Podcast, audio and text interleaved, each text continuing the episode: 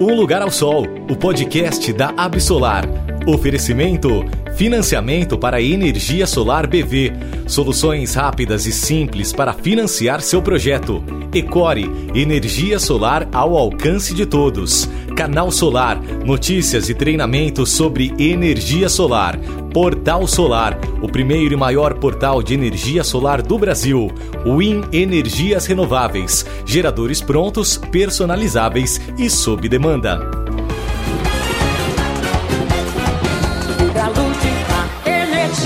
Essa histórica, ótica da criança.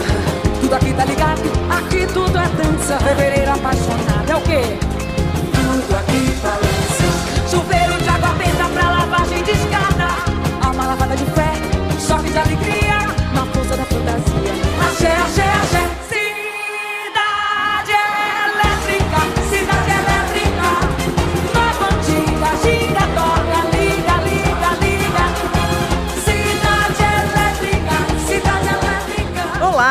Está começando mais um podcast Um Lugar ao Sol. No som alegre, animado do Axé de Cláudia Leite, que fala da cidade elétrica que tem fibra, que tem luz, que tem energia solar.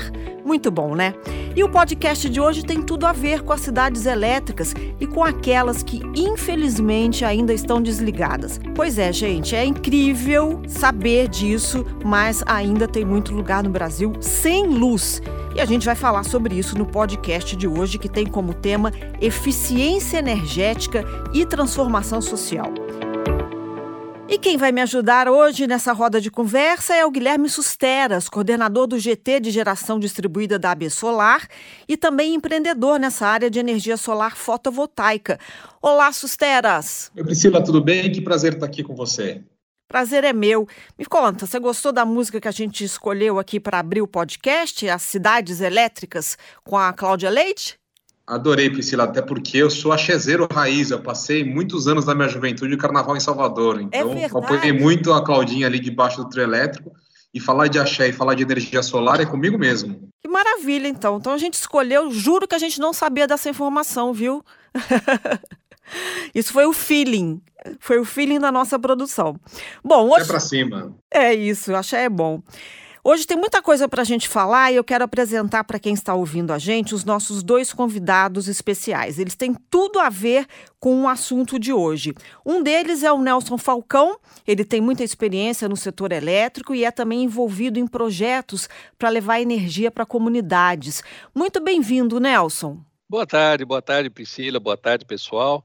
É, realmente eu, eu, tive na minha vivência, sempre acompanhei o setor elétrico nacional e principalmente as dificuldades do setor elétrico em atingir todos os brasileiros. Então vamos falar um pouquinho disso hoje para iluminar um pouco a vida de, de quem está ouvindo.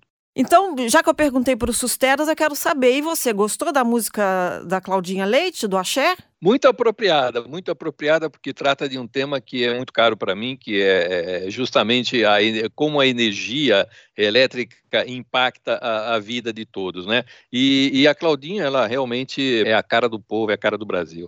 Então, é um assunto muito brasileiro, muito importante, e, e a gente não pode esquecer de que aquilo que para muita gente é, é, dado assim como automático, né, chegar em casa, tocar num botão e ter luz, para muita gente não existe. Então vamos falar um pouco do impacto disso. Com a gente também vai estar o Eduardo Ávila. É, o Eduardo ele, ele é da Revolusolar.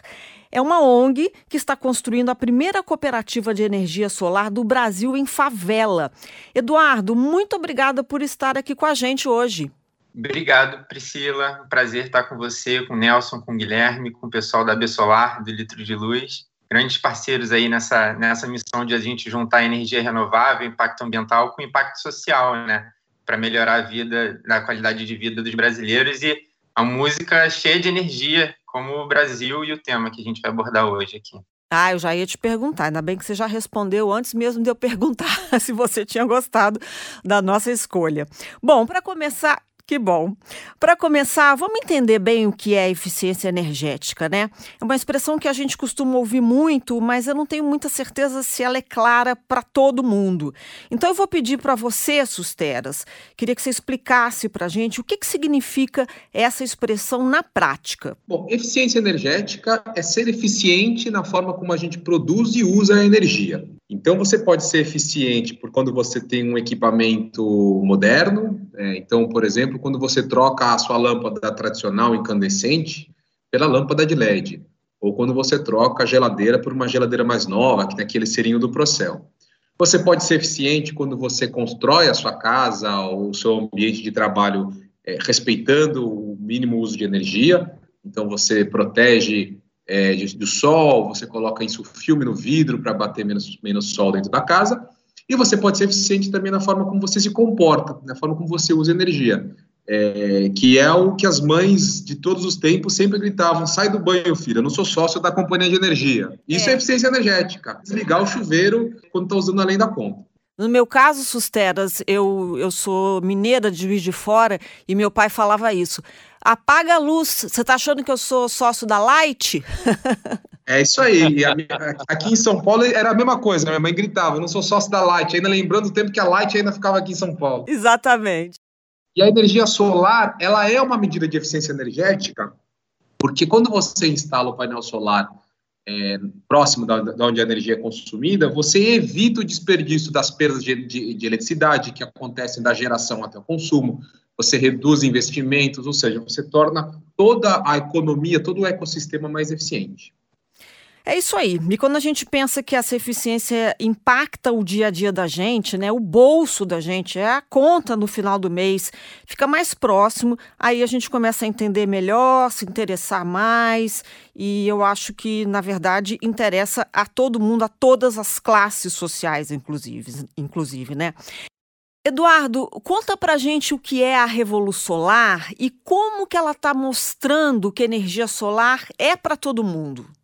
Bem, Priscila, a Revolução Solar é uma organização social sem fins lucrativos, é, da qual sou diretor executivo. A gente está completando cinco anos agora, e que surgiu na favela da Babilônia, aqui no Rio de Janeiro. E a gente trabalha pelo desenvolvimento sustentável das favelas, das comunidades de baixa renda, através de instalações de energia solar, medidas de eficiência energética, capacitação profissional dos moradores e educação infantil. E agora a gente quer construir a primeira cooperativa de energia solar numa favela do Brasil, né? E, e eficiência energética, como o Guilherme falou, tem esses dois, essas duas pontas, né? Tanto na produção quanto no uso. Então, na produção, é um dos impactos que tem, que mostra que é sim para todo mundo, é que ela é mais barata. A geração solar distribuída é mais barata do que a geração tradicional. Então, o primeiro impacto é esse, no bolso, o pessoal economiza. Então, é muito mais importante, sim, para a população de baixa renda, apesar de normalmente nesse mercado estar tá limitado aos mais ricos, né? Tem alguns outros impactos também, por exemplo, a geração de emprego local de qualidade, educação ambiental que possibilita você aproximar a geração, você, você conduz a comportamentos mais eficientes no uso da energia, você possibilita acesso a regiões remotas, como a gente vai falar, e novas formas, como a gente está mostrando com a cooperativa, novas formas de organização e participação da comunidade, você faz com que o consumo seja mais eficiente, porque o sistema é mais justo, é mais participativo, tem menos perdas e tem mais conscientização deles, né? É, como você falou aí, né? Não é só colocar energia solar né? É também treinamento sobre os hábitos de consumo, capacitação. É, é, isso, isso vale para todo mundo. Como que as pessoas respondem a esse tipo de informação? Quais os comportamentos que você vê é, em mudança quando vocês fazem esses treinamentos?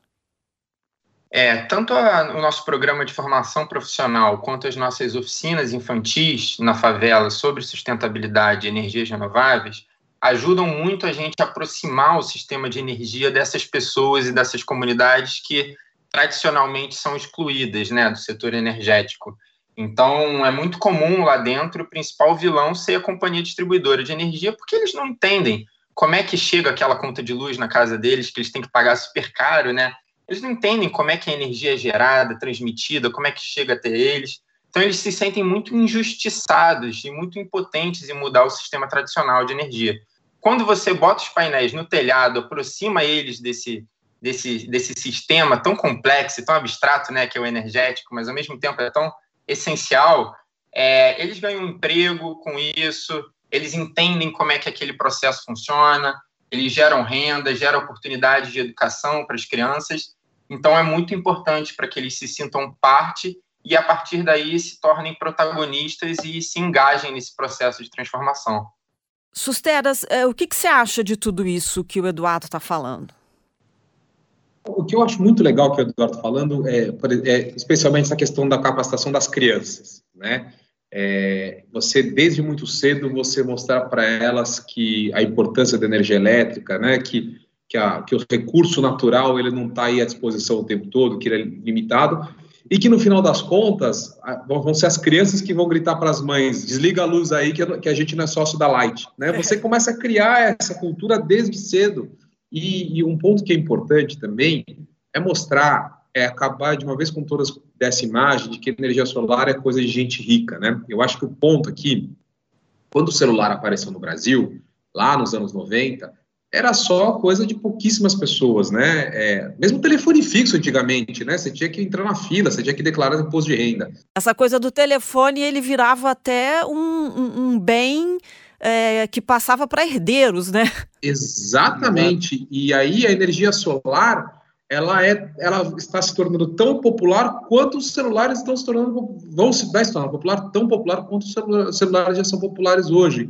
E a ideia é que você consegue ter energia solar, você consegue é, se introduzir no mundo da energia limpa, você consegue se introduzir no mundo da, da, da eficiência energética, todo mundo, é, seja lá de norte a sul do Brasil, da, da favela ao, ao, ao, ao Leblon, em todo lugar que você vai, você tem as pessoas com capacidade de entender e atuar no mundo da energia elétrica. É uma forma de inclusão social, eu não tenho dúvida nenhuma. É. O, o, Nelson, você percorre o país inteiro, né? Conhece muitos projetos sociais. Como é que você vê isso tudo? É, as, as pessoas recebem isso de forma facilmente ou elas se assustam porque acham que é uma tecnologia avançada demais para elas, já que elas são pessoas é, de uma camada mais é, simples, né? Vamos dizer assim. Veja, eu, eu, vou até aproveitar o gancho do Sustera fazer um paralelo. É, é, é ontem eu vi uma reportagem de um, de um uh, treinador de cavalos aí numa, numa região remota que, devido à pandemia, a filha dele uh, não podendo ir à escola, ele saía com seu celular, andava cerca de uma hora para ir até a escola para conseguir um sinal de internet. E nesse sinal de internet ele descarregava as aulas, voltava para casa, andava mais uma hora para poder passar as aulas com a filha num celular, com a tela quebrada, um celular muito simples. Aquilo me chamou a atenção da como é difícil para a grande maioria dos brasileiros, apesar de que quem vive nos grandes centros imagina que tudo é igual, como é difícil o acesso à internet, um acesso à luz elétrica, e tudo isso tem impacto direto na vida das pessoas, muito mais numa época de pandemia. Então, pegando esse gancho do Sustera, naquela época que o telefone era um bem que a gente tinha que declarar no imposto de renda, a gente era refém de um sistema telefônico arcaico. Ou seja, a gente teria que, tinha que entrar na fila, a empresa de, de telefonia tem que fazer toda uma rede para nos atender, um processo longo, burocrático e que atendia realmente uma minoria. A mesma coisa está acontecendo com a energia elétrica e com a, e com a energia solar. É, é, a rede elétrica do Brasil é uma rede elétrica interligada, né?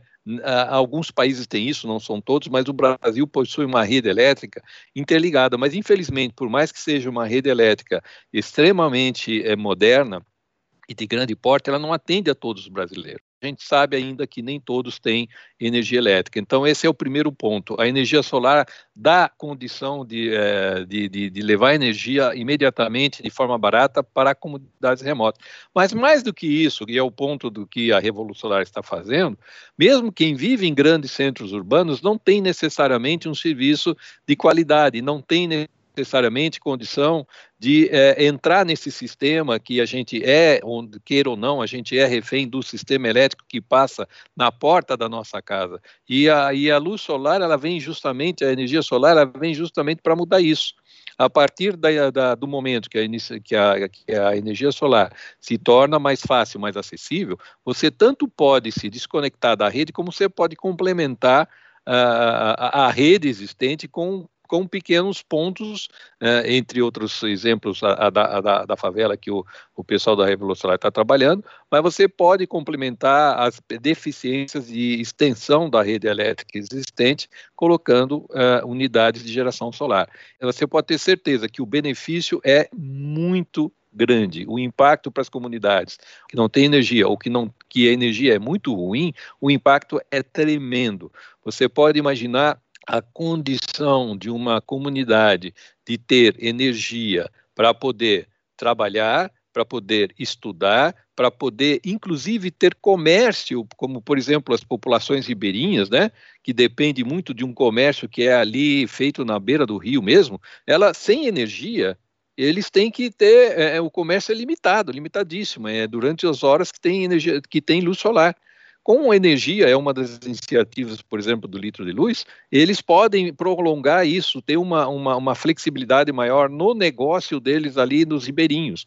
Né? Eles podem estudar, eles podem, inclusive, ter uma pequena geladeira movida à, à luz solar e guardar medicamentos, guardar comida. Então, o impacto dentro de uma comunidade que não tinha energia ou que tinha uma energia muito cara é inimaginável para quem não está vivendo ali. É, vocês até já mencionaram uma ONG que a gente vai conhecer agora e que atua muito com comunidades em todo o país, que é o Litro de Luz. Eles ajudam a construir pequenos sistemas à base de energia solar e isso muda a realidade em locais remotos do Brasil. A nossa produtora Camila Gomes, ela fez uma reportagem com eles.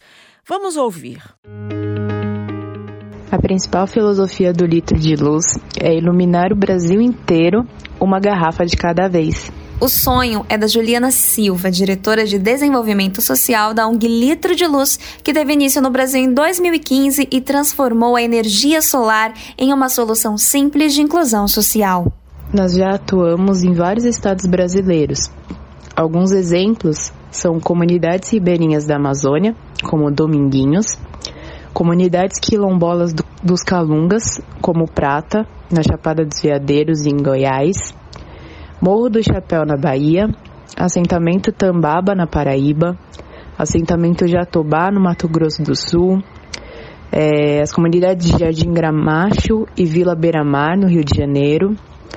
Em São Paulo, comunidades como Vila Moraes, Boulevard da Paz, Jabaeté, no Espírito Santo, e a aldeia Itanhaém, em Santa Catarina. Juliana explica que o nome litro de luz vem da ideia de usar os litrões das garrafas PET para construir meios de iluminar as comunidades sem acesso à energia. O equipamento que está mudando a vida das pessoas é uma espécie de lampião, que usa garrafas PET e energia solar. Quem criou esse equipamento foi o Nelson Uematsu, que conta pra gente como ele funciona. O lampião é formado por uma placa solar de 5 watts, uma lâmpada LED de 1 watts, uma bateria de 1.3 ampere-hora, um circuito controlador, né? um interruptor de liga e desliga e a parte da lâmpada é protegida por um, uma garrafa PET cortada, tá? E a parte da estrutura é formada por cano de PVC. Ele tem uma autonomia diária de 4 horas contínua e o tempo de recarga da bateria é em torno de 4 a 5 horas diárias. O projeto já mudou a vida de mais de 16 mil pessoas em todo o Brasil. E daqui a pouco eu volto para trazer exemplos de comunidades impactadas pelo litro de luz. Gente, eu, eu adorei esse projeto, na verdade. Eu não conhecia essa iniciativa e quando eu vi a reportagem da Camila, a nossa produtora, eu fiquei encantada. E eu sei que, Nelson, você conhece o Litro de Luz, né? E você pode falar um pouco para a gente sobre a sua experiência com eles e como é que você enxerga a energia solar sendo usada nesse projeto. Então, eu encontrei o pessoal da Litro de Luz, do Litro de Luz, algum tempo atrás, numa, num evento no Ceará, e fiquei apaixonado imediatamente. Realmente a ideia é, é, é muito boa, é muito simples. Né? É, usando materiais é, extremamente simples e baratos, eles conseguem levar é, é, a luz para lugares onde não tem eletricidade, né? E com isso mudar a vida das pessoas. É exatamente o que eu estava falando na minha fala anterior, que aquilo revoluciona a qualidade de vida em, em várias, em várias situações. É, uma delas é, é, é são as comunidades ribeirinhas, como ela mencionou aí na reportagem, outras mesmo em grandes centros urbanos, em locais escuros, onde você não tem uma iluminação pública adequada. Enfim, é um impacto uh, uh, da energia, principalmente energia solar, na vida das pessoas. O impacto social é tremendo. Uh, quem trabalha com energia solar e estiver nos ouvindo, que pensem também nessa questão. É muito bacana, a energia solar tem vários atributos, a gente é fã, eu também sou parte da Absolar, mas lembrem-se que essa ferramenta tão poderosa, além de tudo que ela tem de bom, ela também tem uma capacidade de ter impacto é, é, é, significativo na vida das pessoas. Pela própria característica dela, pelo fato dela ser transportável, pela ser móvel, ela poder ser guardada em baterias, ela tem uma capacidade incrível de impactar a vida das pessoas. Vamos pensar nesse lado social, pessoal.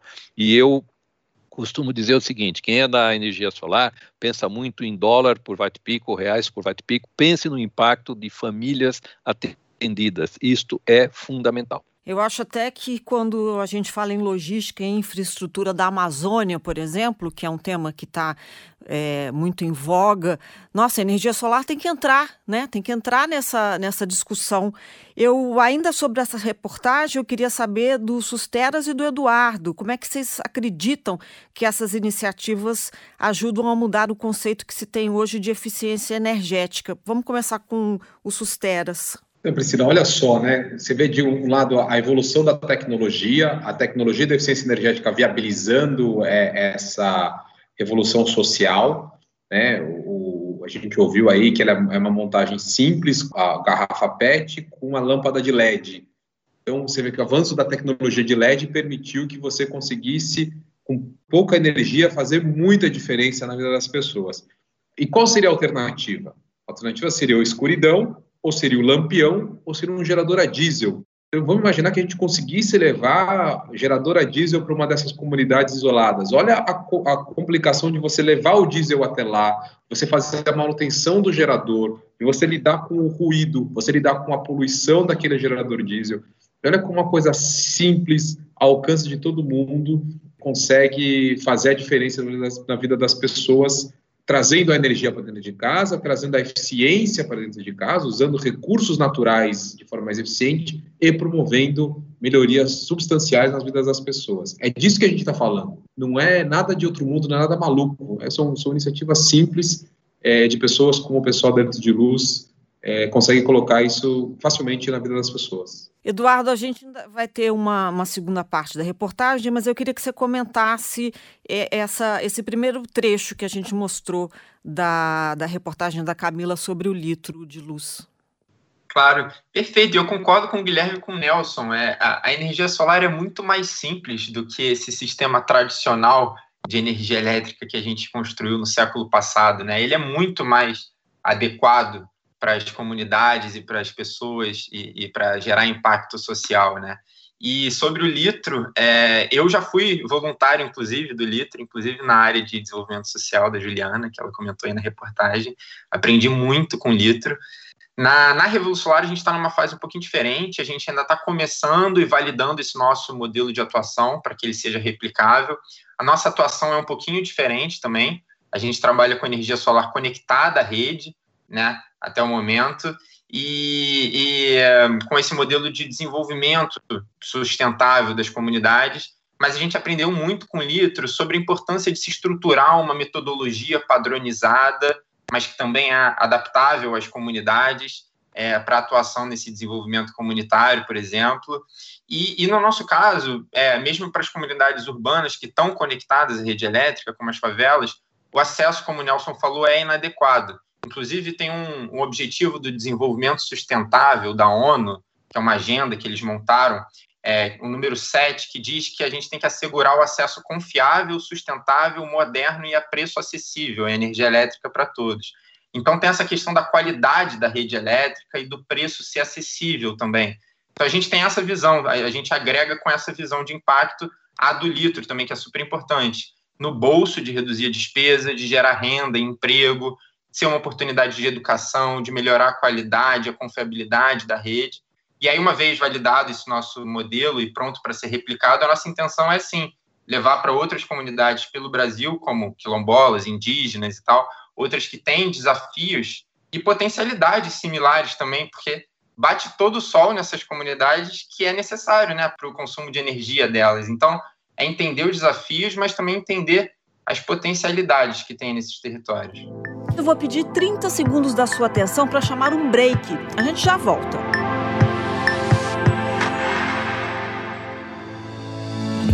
Ecore, líder em soluções MLPE no Brasil, apresenta o novo microinversor AP System QS1A 1500 watts. Mais rentabilidade e menor risco para a sua empresa.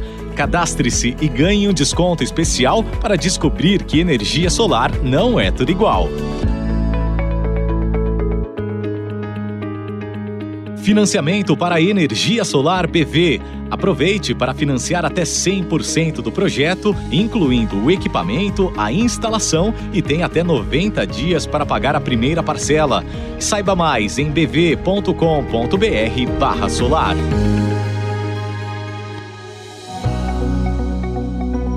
Um lugar ao sol, o podcast da Absolar. É, vamos então mostrar é, mais um trecho da reportagem que a nossa produtora Camila Gomes fez com a ONG Litro de Luz. A gente vai avançar mais um pouco ainda nesse assunto. Na comunidade nós tínhamos uma, uma área bem difícil acesso, muito escuro, mato muito alto, onde as pessoas tinham que passar ali todos os dias para ir pegar ônibus para trabalhar e às vezes ia assaltado, porque não tinha iluminação. Já tinha tentado várias vezes e não tinha conseguido iluminação pública. Com esse projeto, nós abraçamos e fizemos mapeamento em 2015 e fizemos instalação de 36 postes, onde foi um impacto muito grande para a nossa comunidade. O relato é da dona Zélia Marques. Ela é moradora da comunidade Beira Mar, que fica em Duque de Caxias, no Rio de Janeiro. Dona Zélia conta que a chegada do litro de luz mudou a realidade local.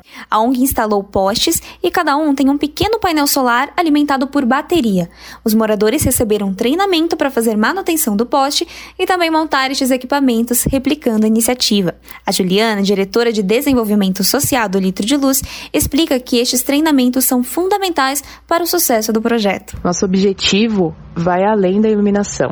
Buscamos também empoderar a comunidade. Em todas as nossas ações, os moradores são protagonistas desde o início do processo. Sempre buscamos conversar, ouvir muitos moradores para realmente entender o que eles querem.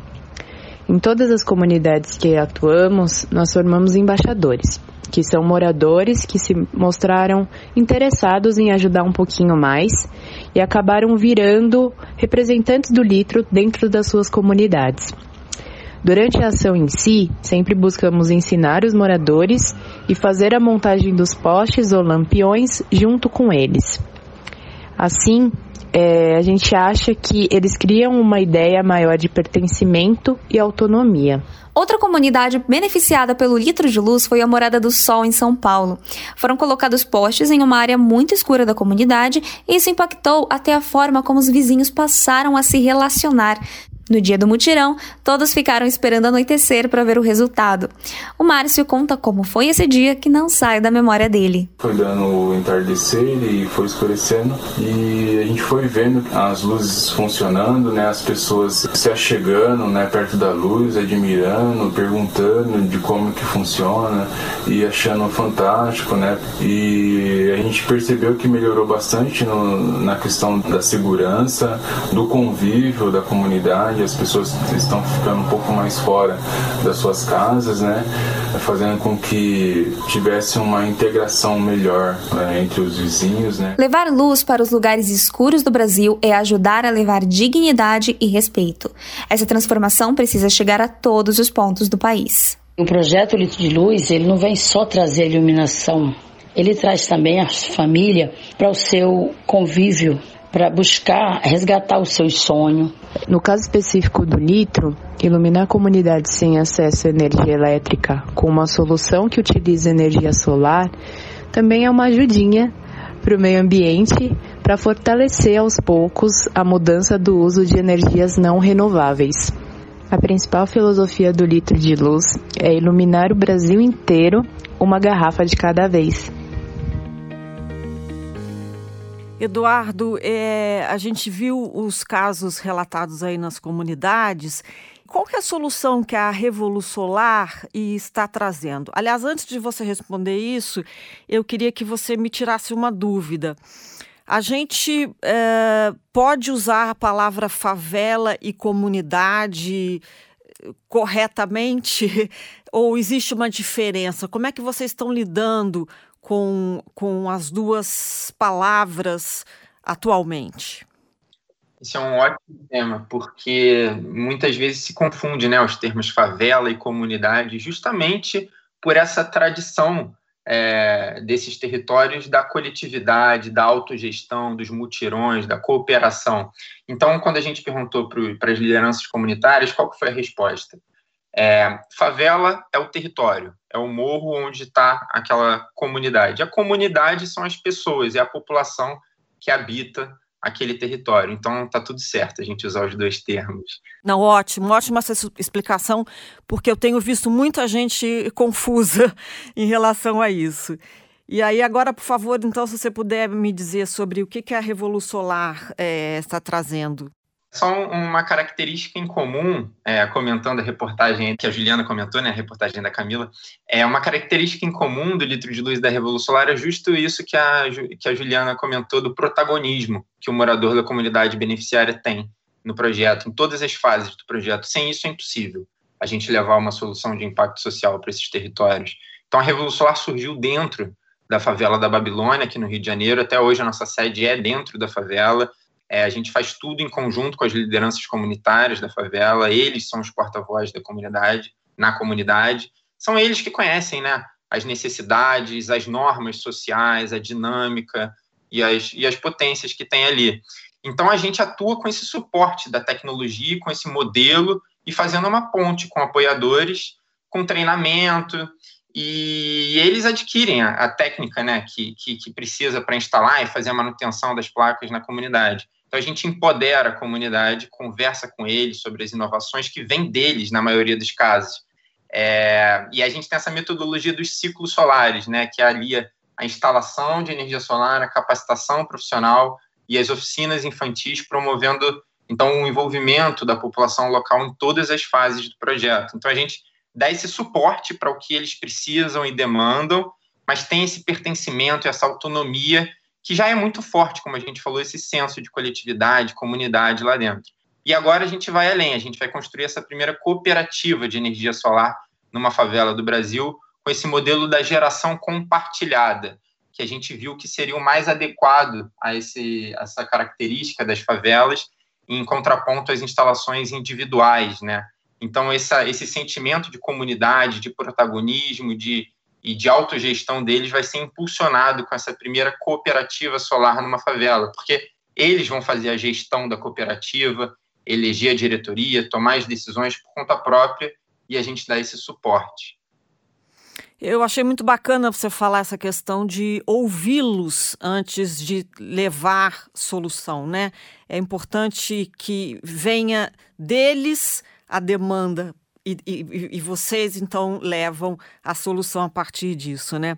Os depoimentos da, da reportagem são muito emocionantes. É, realmente viver no escuro é algo que não deveria existir em lugar nenhum do mundo hoje, né? A gente não consegue imaginar a gente que vive em São Paulo ou na, em todas as capitais. É, a gente como é que pode alguém ainda viver no escuro e isso ainda existe? Você deve ter muita história como essas de inclusão, né, Eduardo? Sim, com certeza. É, a gente, como a gente comentou, a gente não trabalha nas comunidades que a gente trabalha, tem acesso à rede elétrica, então eles não estão no escuro. Mas muitas vezes tem uma limitação do consumo, porque não cabe no bolso. A energia elétrica no Brasil, principalmente aqui no Rio de Janeiro, é muito cara. Na última década, o preço da energia elétrica cobrada das casas mais do que dobrou, então não cabe no bolso deles. A qualidade da rede elétrica na favela é muito pior do que em outras áreas da cidade. E então os nossos impactos são, são, são um pouco diferentes do que o do litro traz.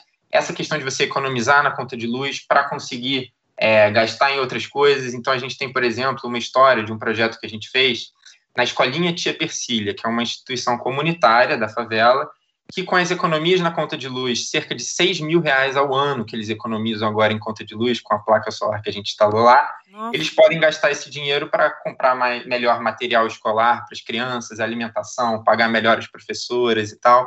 E tem muitas histórias também de. Tem o Adalberto, por exemplo, que é o primeiro instalador de energia solar numa favela do Brasil, que ele tem uma história de vida super é, difícil, veio batalhar por uma vida melhor no Rio de Janeiro e hoje é um instalador de energia solar inserido nesse mercado em crescimento exponencial, né? Tem as, as histórias das crianças das escolas que a gente faz as oficinas, que brilha o olho delas quando agora elas sabem falar de energia solar, de sustentabilidade.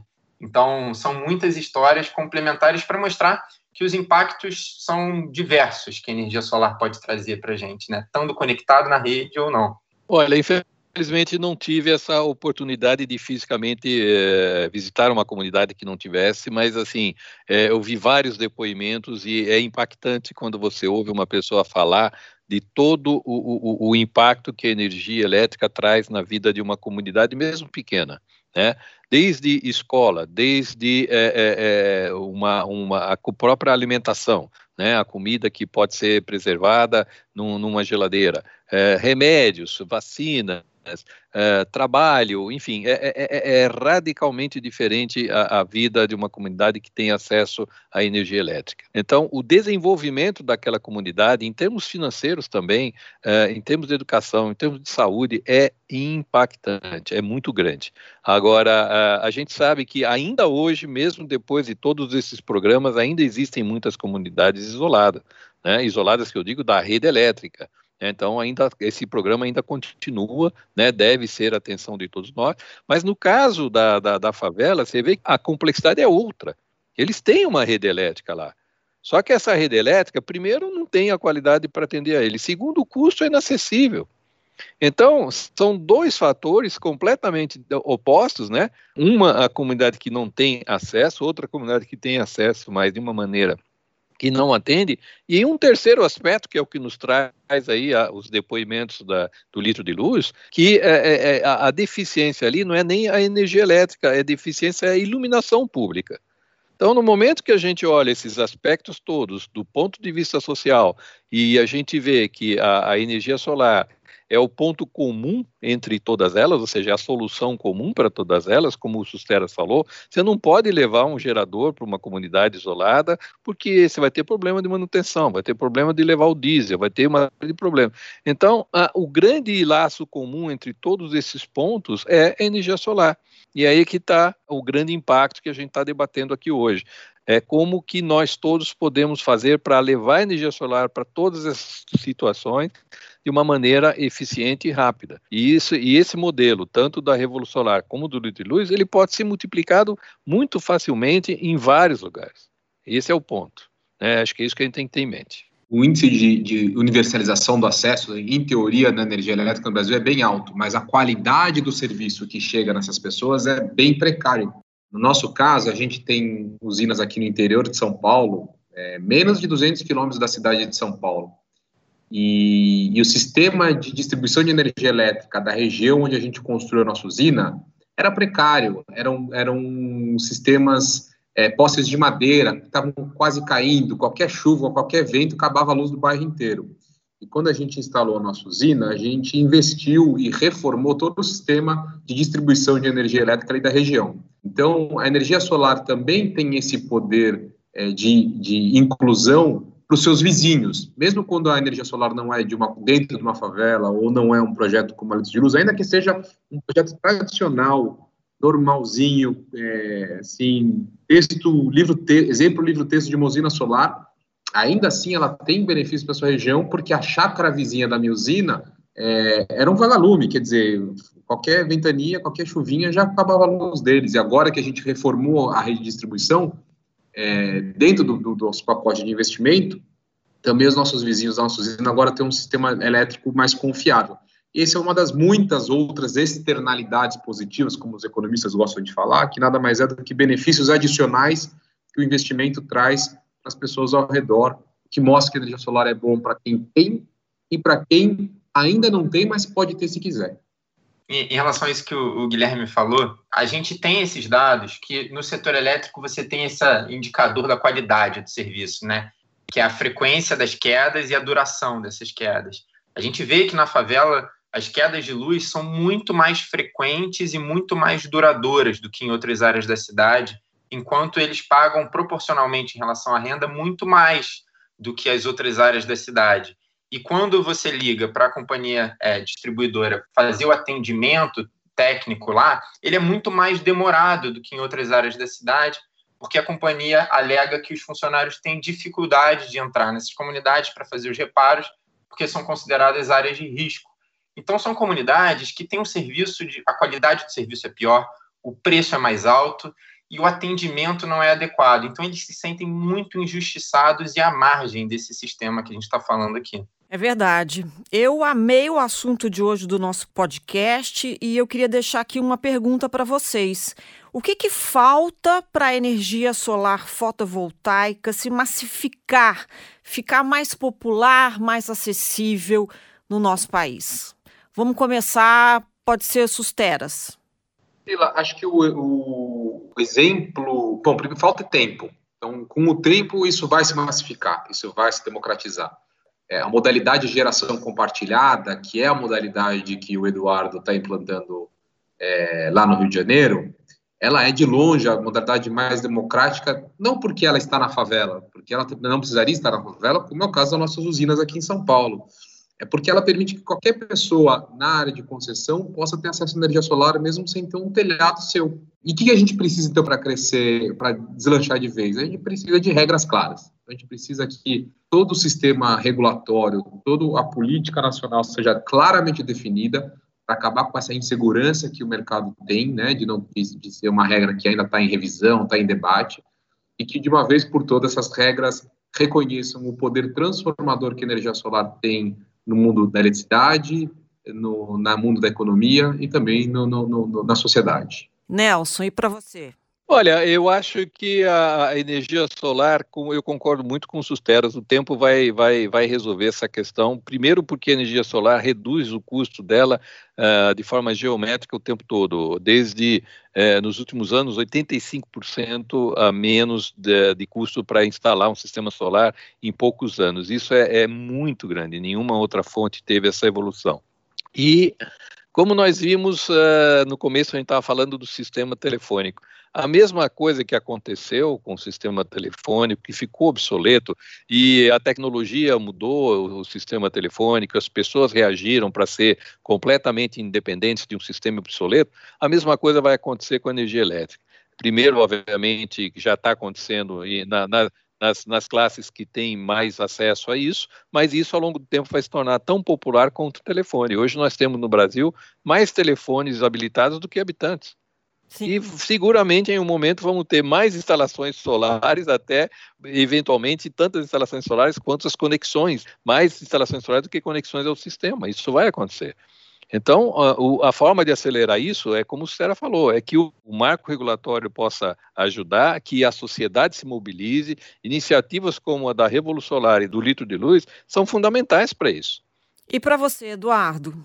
Olha, é, concordo com o que eles disseram, o tempo vai ajudar mas eu acredito que a gente precise de modelos adequados com esse fim. A gente precisa ter uma clareza de que a gente tem esse objetivo. Uma vez é, claro que a gente tem esse objetivo, a gente consegue desenhar o caminho para chegar lá. Então, é, modelo de negócio adequado, com essa ideia da, da geração compartilhada, né, dos pagamentos mensais, que seja um modelo que caiba no bolso dessa população, modelos de financiamento adequados, com análise de risco é, adequada e, e personalizada para esses contextos, modelo, de, modelo regulatório que traga perspectiva que a gente chama socioterritorial é, nessa discussão de revisão da regulação, social, por quê? Para tratamento específico, para projetos de impacto social, muito se fala do Robin Hood às avessas, né, uma linha de argumentação das distribuidoras.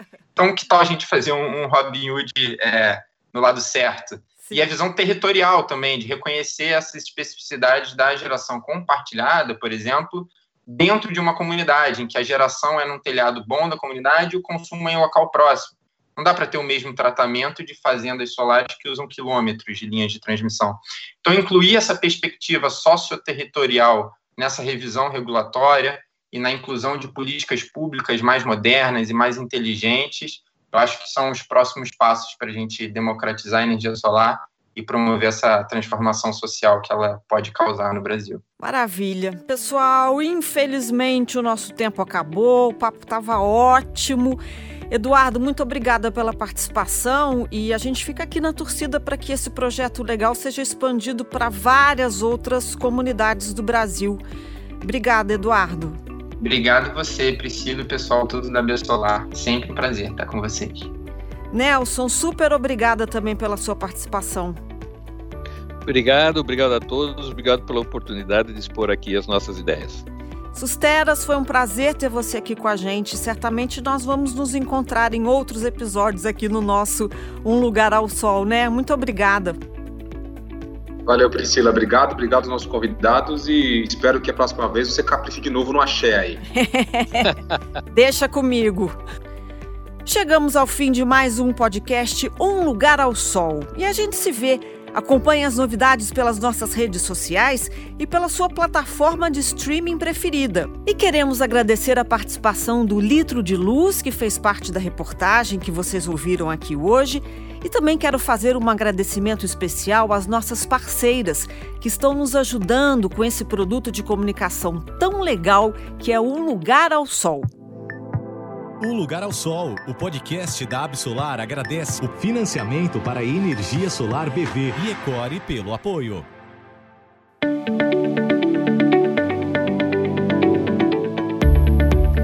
O podcast Um Lugar ao Sol tem a apresentação de Priscila Brandão, que aqui vos fala, direção e roteiro de Kika Tomás, produção de Camila Gomes e gravação e edição da Compasso Colab. Hoje você ouviu Cidade Elétrica com Cláudia Leite.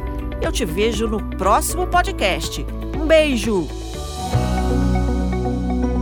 Um Lugar ao Sol, o podcast da Absolar.